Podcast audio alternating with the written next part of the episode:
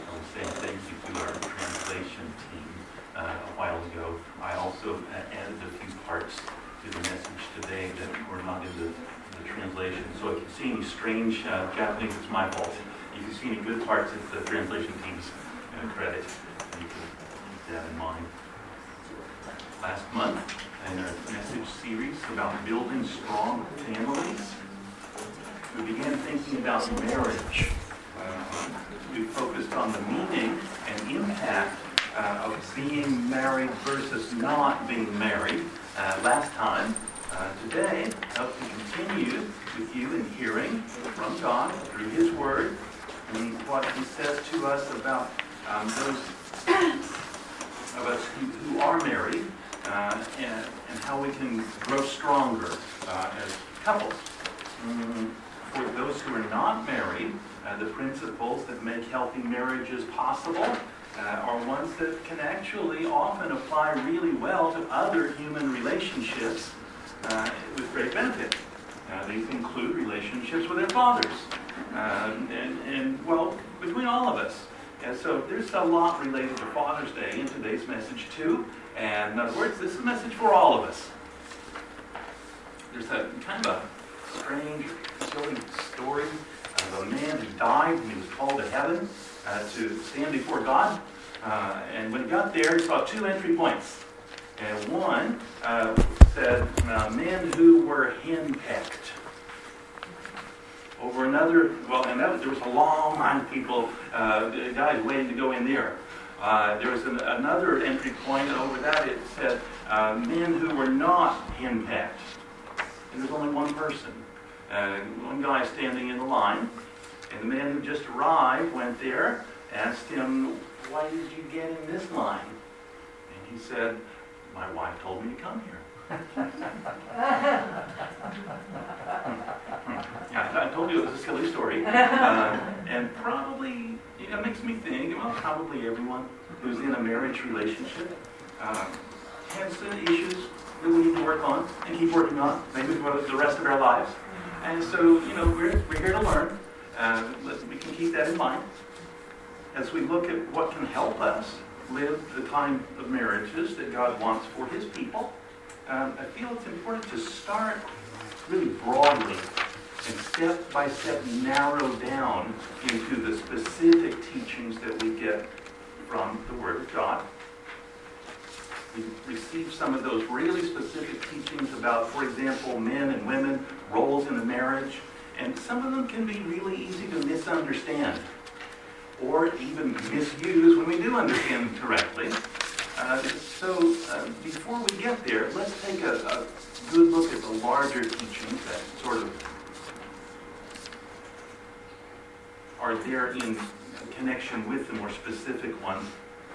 Maybe the most obvious and yet crucial uh, point is that healthy relationships, including marriages, have the love of God as the force that builds and informs and protects and guides the relationship, sustains the people that are involved. We're taught in 1 Peter 4 8, for example, most of all, uh, and those are important words, you hear those in the Bible, most of all, love one another deeply. That's what God wants for us in our marriages and other relationships. And it continues, uh, love erases many sins by forgiving them. the God of love uh, sets before the man and the woman uh, in the relationship that he calls marriage uh, the goal of becoming one.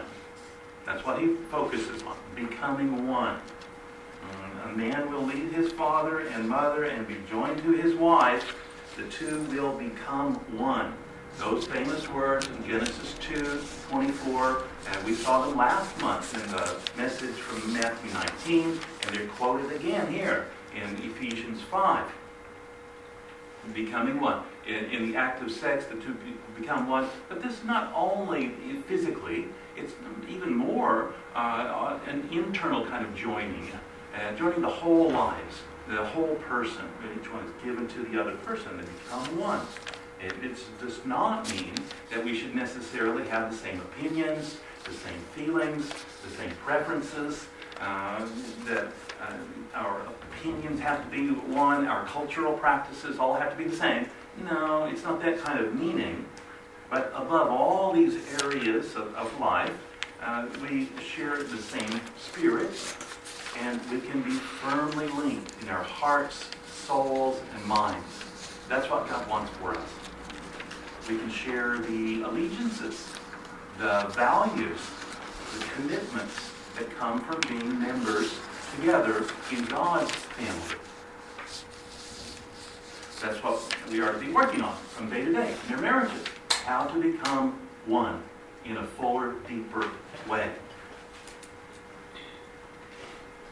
How can we move today? One step closer to being one. And that's a, a good guiding question to keep in our minds. When we find what divides us, then we start to know what we need to move away from and avoid. When we find what joins us together in a tighter link, uh, we need to seek it more, give it more attention, build on it, learn about it more. That's all part of what the writer of Galatians 3:28 means when he says, "There is no Jew or Greek, there is no slave or free person, there is no male or female, and because you belong to Christ Jesus, you all are one." Let's move into the, the area of serving each other. And now, submitting to each other is an important part of the Christian faith. And Galatians 5:13, Paul writes, "My brothers and sisters, you were chosen to be free, but don't use your freedom as an excuse to live in sin. Instead, serve one another in love." 1 Peter uh, 5 5, uh, we see this instruction young men, follow the lead of those who are older. All of you put on a spirit that is free of pride toward each other as if it were your clothes. Scripture says God opposes those who are proud, but he gives grace to those who are not. So, choosing the uh, lifestyle of following the lead of people in authority, uh, of willingly living in submission, is a matter for the whole church and the family as well. This, in turn, can impact all of society as we follow Christ in this way. Jesus himself is our model of perfect submission, of freely choosing to serve. In John 6, 38, he says, I have not come down from heaven to do what I want to do. I've come down to do what the one who sent me wants me to do. In our world, a, a man who commits to being a, a Roman Catholic priest, for example, uh, first promises to live in poverty, chastity, and obedience as part of following Christ. That's a special role in, to play in that case, but there is some of that for all of us in our life of faith in Christ. Now, within the, the framework of living in love, becoming one, and submitting firmly in our minds, uh, it's not so surprising that when we get to the specifics of husband-wife relationships, submitting comes into that particular context. The Bible's God does not tell us through Paul, for example, follow your heart and find your passion and never give up until you've followed it to the end. And look inward. Find what you truly feel and don't let anyone stop you from living according to it. No, that's not really the message we get here. And in our cultures of expressive individualism, we may hear that message loud and clear and at high volume, nonstop, every day. It's there a lot. Um, but God gives us what seems to be a different message. And it seems to be an increasingly counter-cultural message. Follow the lead of one another. Hmm. That's the New International Reader's Version.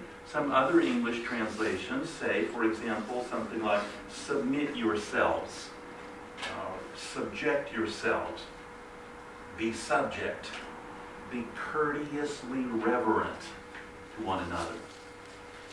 And as we keep reading, I find more specific instructions for the women and then for the men, but they all come under the umbrella of serving each other the writer repeats his main point at the end of this passage in verse 33 as a summary, it seems. He, he says, a husband must a husband also must love his wife. He must love her just as he loves himself. And a wife must respect her husband. And the types of submission vary according to this teaching, uh, but all Christians are, are called to, to willingly submit to others around us as part of our submission to God.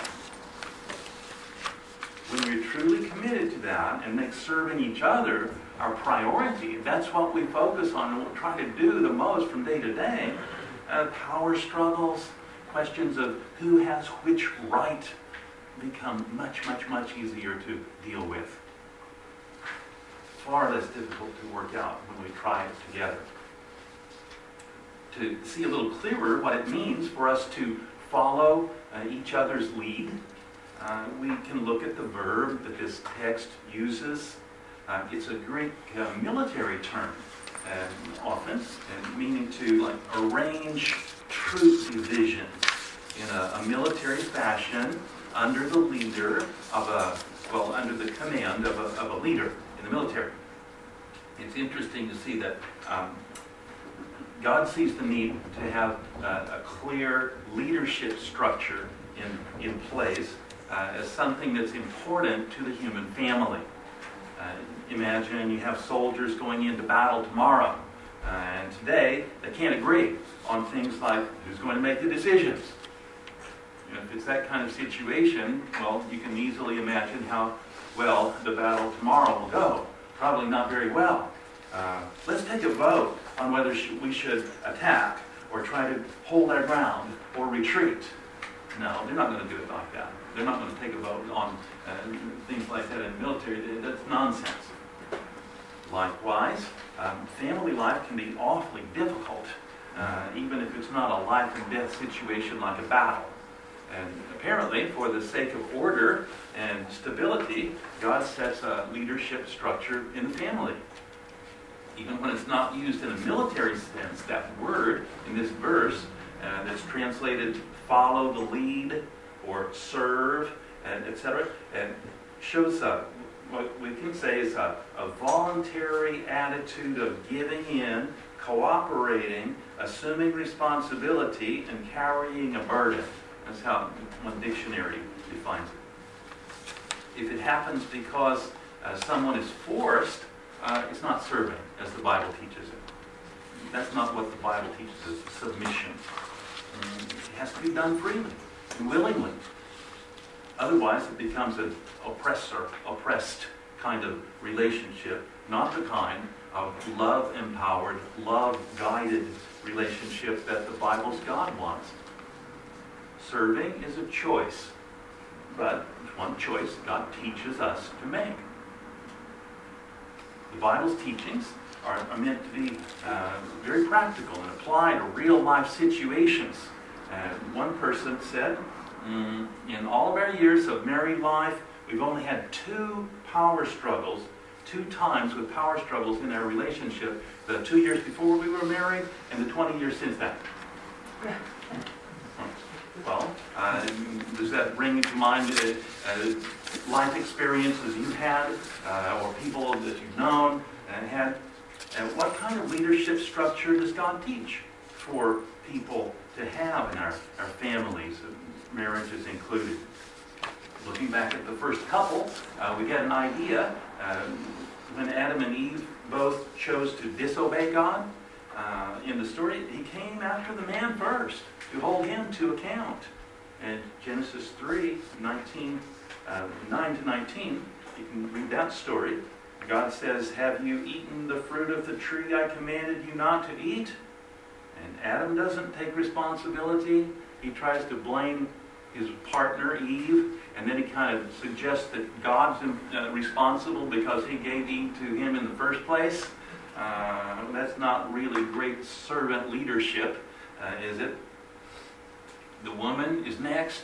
Uh, she's not just there as an innocent bystander uh, who's not intended to take any responsibility. No, she's a partner in this process too. And God moves to her next. Uh, his tough love for Eve includes the words in 16, verse 16, you will long for your husband, and he will rule over you. For Adam, God says, you listen to your wife, and you ate the fruit of the tree that I commanded you about. I said you must not eat its fruit, so I'm putting a curse on the ground because of what you did. All the days of your life, you will have to work hard to get food from the ground. Now, from this episode and similar Bible stories, uh, God's people have come to understand that God gives man the responsibility to lead the family especially as a spiritual leader of the family. And both he and the woman are under God's authority. For example, 1 Corinthians 11.3 says, Now I want you to know that the head of every man is Christ, and the head of the woman is the man, and the head of Christ is God. And again, in, in 1 Peter 3, uh, verse 1, we read likewise, Wives, follow the lead of your husbands. Notice that the, the Bible's God does not teach that men or women are any more important than the other. Every human being is of equal worth to the God of the Bible.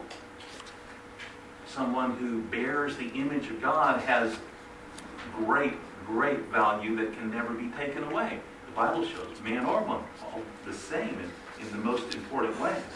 In fact, that teaching from Christianity that people have equal worth in the sight of God is one that's radically transformed the way people understand and treat marriage over the last 2,000 years since these teachings were given. It's brought much greater freedom to women uh, and appreciation of their abilities, gifts, talents, among other things.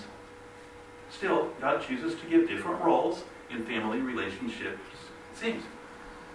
Then, continuing in 1 Peter 3, we find a, a practical word directed to the women in the new Christian church who were becoming Christians at that time, when they were already married to non-Christian people, about their, their husbands.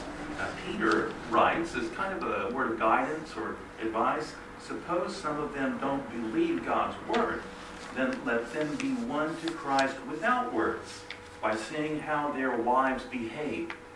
Let them see how pure you are. Let them see that your lives are full of respect for God. So even when one partner is not a believer in Christ, Christians are taught that there's value and power in choosing to serve, to support, and follow rather than insisting on controlling and directing. I remember talking to a Japanese man at a, a home Bible study one time here in, in Hokkaido. And he recently started uh, taking seriously the matter of following Christ in, in faith. And uh, we were discussing how knowing Christ changes you and your life. And he said something like this The one who sees the change in me the most is my wife. Uh, she's amazed. And she doesn't quite understand what's happening um, doesn't know what to think of it, but I'm a lot nicer to her now than I used to be. I know it, she knows it, and she seems to like the change. Well, uh, why should we choose to follow each other? It's not just because a family needs a stable leadership structure.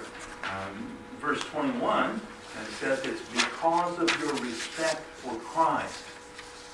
Other English translations have it uh, something like, because of your reverence for, or in the fear of, or out of respect for. For whom, of whom. Uh, some translations have Christ. Uh, others have God, and some the Messiah. In other words, look at your marriage partner in the light of the command in Ephesians 5.10. Find out what pleases the Lord find out what pleases the Lord? There's a good guiding question to keep in your mind from day to day and moment to moment. when you make it your purpose to discover this and do it, you're going to treat your marriage partner right, whether you're a man or a woman. Does it please the Lord for me to listen carefully to what my partner says and learn what, in my case, she uh, likes and wants and thinks is important? Um, does it please the Lord for me to make it a scheduling priority for us to be together at least one time uh, every day to eat a meal together? Is God happy if, uh, if I if I won't forget about that argument that we had last week and I keep thinking about it, I, I talk about it to my friends and I badmouth my marriage partner behind her back? Uh, is God happy with that? You know the answers to those questions, don't you?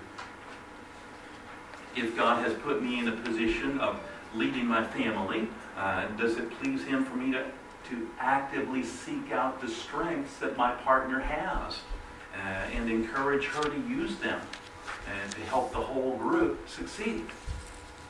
Does God want me to choose to follow and actively support her in leading in those areas because I know it's best for our family?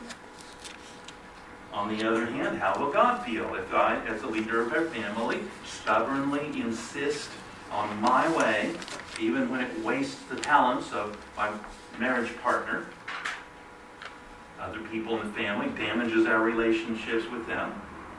If I think I'm the best at everything and know the best in every situation, or even that I should, uh, what will happen when it becomes clear that I don't know better than everybody else and I'm not the best at everything? Mm, I may easily start to feel insecure and threatened and try to use my power, authority to micromanage every situation and keep people in their place.